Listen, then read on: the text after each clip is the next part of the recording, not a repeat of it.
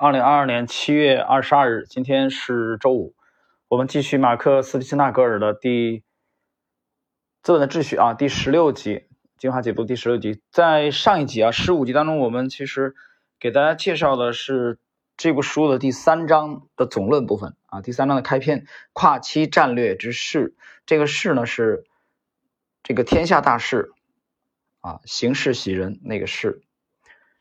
那么今天呢，我们第十六集呢是对应的是本书的第六十八页的最后一个自然段啊，到第七十页。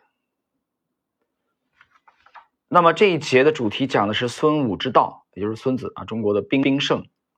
这也是第三章的第一个小节啊，总论之后的，我们是作为第十六集。我们来看具体内容，从毗邻黄海的齐国到西部平原上的秦国。中国的七个封建王国在战国时期从未停止对统治权的争夺。那时，所有男性都有服兵役的义务。到公元前三百年，地方军阀调动军队，招募了成千上万应征入伍的步兵。当战争在半自治的国家爆发时，战争途中的军事战略家往往向封建统治者提供他们的专业知识。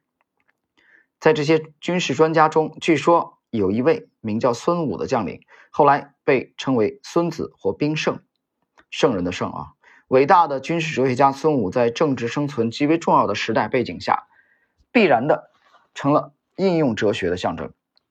与《道德经》一样，《孙子兵法》来自一个口头传说，这使得整个创作过程中的作者随着时间的推移变得越来越多。因此，人们开始质疑孙武在历史上是《孙子兵法》及其派生理论的唯一作者。停顿一下啊，这一段这一段很有意思啊。这个读这一段的时候，其实我想起来，啊，当时年轻的时候第一次去去读《孙子兵法》的时候，我看到过这种报道，应该好像是在七二年前后吧啊，在中国山东的，呃，应该是银雀山的有一个古墓啊发现的，那个兵法好像是是孙膑兵法，所以其实是有争论的啊，就这个学术界是。其实有人提出过啊，认为《孙子兵法》的作者，他们怀疑是不是孙膑啊，就是孙庞斗智那个啊，跟庞涓、鬼谷子的徒弟嘛。那么，但是一般公认的说法啊，还是《孙子兵法》的作者是孙武。我们继续啊，与《道德经》一样，《孙子兵法》因此人们开始质呃质《孙子兵法》呢是。自1772年由一位耶稣会传教士翻译成法文，此后也以世界上的大部分主要语言出版过。他的广泛影响，连同《战争论》，超越了毛泽东、亨利·基辛格、苏联和越南共产党。他那个，这这是作者的啊，作者的观点，凭借对军队与战争的深刻理解，孙武自然很清楚如何把士兵训练成一支高素质的队伍。再把部队变成一部高效的战斗机器。关于孙武有一个略显夸张的传说，是他当年为吴王服务，吴王将他任命为军队首领，以大展身手。孙武随即同意把后宫的宫女当做士兵来训练，啊，并把一百八十名宫女分为两个营，啊，任命了吴王最喜欢的两个妃子担任指挥官。但是当孙武发现他的命令带来的是宫女们的哄笑，而不是严格的服从时，他下令处死了那两位指挥官。虽然吴王对此有些不满，也失去了对这次演练的兴趣，但后宫其余的宫女从此一心一意听从孙武的命令。然后，道家中当然不是所有人都是和平主义者，孙武是间接战略的鼻祖，这句话很重要啊。间接战略其实就是迂回战略啊，大家要要注意这一点，在真正需要行动时，间接的、主动的。把握时机，他的战略思想是一种固有的手段，得益于计划带来的功效。因此，胜利花落谁家，不再取决于运气。正如《孙子兵法》所言：“夫未战而妙算胜者，得算多也。”停顿一下，这里我们要稍微衍生一下啊。呃，他谈的这句话啊，这句话其实是《孙子兵法》的计篇啊，计谋的计。当中呢，他其实只引用了一句啊，我们这里要稍微衍生一下，因为这也有点重要。呃，孙子的原话是这么讲的：“夫未战而妙算胜者，得算多也；未战而妙算不胜者，得算少也。多算胜，少算不胜，而况于无算乎？吾以此观之，胜负现矣。啊，这个是多音字啊，啊，胜负就非常的分明。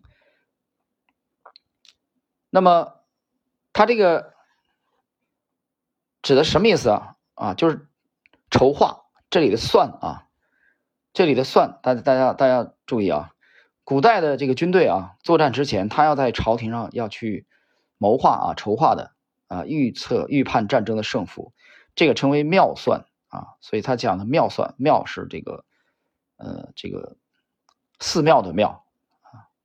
有人说为什么用庙呢？其实你想一想，庙堂嘛，啊，庙堂之高，江湖之远，所以他这里指的是朝廷啊。这个，那么得算，得算多也，得算少也。这里边这个算指的啥意思呢？这个算其实这里边的啊，我们注意到它这里边的这个算呢，指的是计数用的筹码啊，我们可以。把它这个想象为隐喻为胜利的条件，就是你孙子这里指出意思，就是开战之前啊，你就要预判，你要筹划周密，胜利的条件是否充分啊？就是你赢的把握能有多大，对吧？多算胜，少算不胜，而况于无算乎？你都不算，你都不去预判，你都不去预测啊，你都不去筹划，你能不能胜？那你你就不就败定了吗？对吧？就胜负。啊，已经已经显现出来，非常明显。OK，我们继续。然而更妙的是，在宋武眼中，一位明智的将领必须能够认识到战争的破坏性，要借机建立位置上的优势，从而用威胁、操纵和威慑来征服敌人，使对手放弃或投降。将领拔人之城而非攻也。这是这以下从这句开始，又是《孙子兵法》的原文啊。毁人之国而非久也。久是这个。长长久久的久，长久的久，不需战斗就获得了胜利。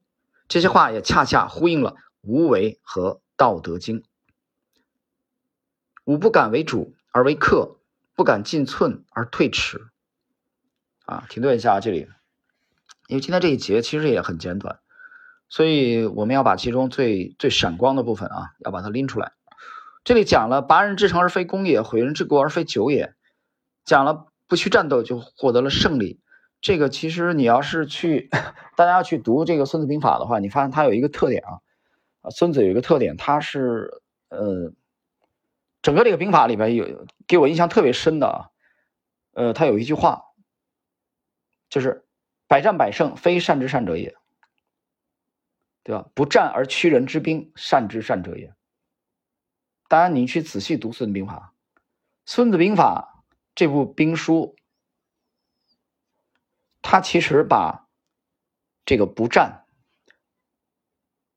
把慎战慎重的慎，把权保全的权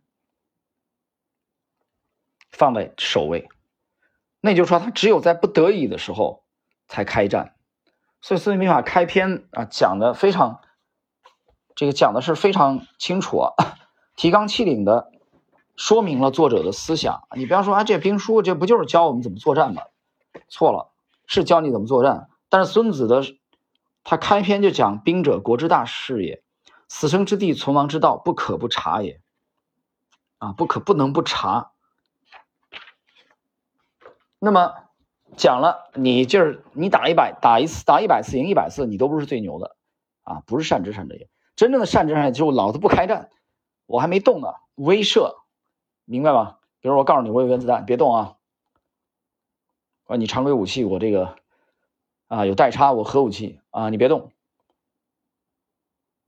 就是你都没开战，达到你的战役的目的，这在孙子的整个这个理论体系上，这是最佳的策略。其实只要是开战，都是都算次选，就是不得已。所以你会发现，慎战慎重，不战啊，不战不是他害怕啊。不是他避战，他害怕逃跑啊，跟那唐文博啊、徐志一样，不是不是啊，刘志一样，不是这个，他不是这意思，他不是不敢战啊，他是慎战。这么回到我们交易啊，因为其实我们学习他这部书，啊，最终是为了促促进我们交易的，对吧？那么这个关于孙子的这个不战而屈人之兵，慎战也好啊，这个思想在交易上怎么怎么理解呢？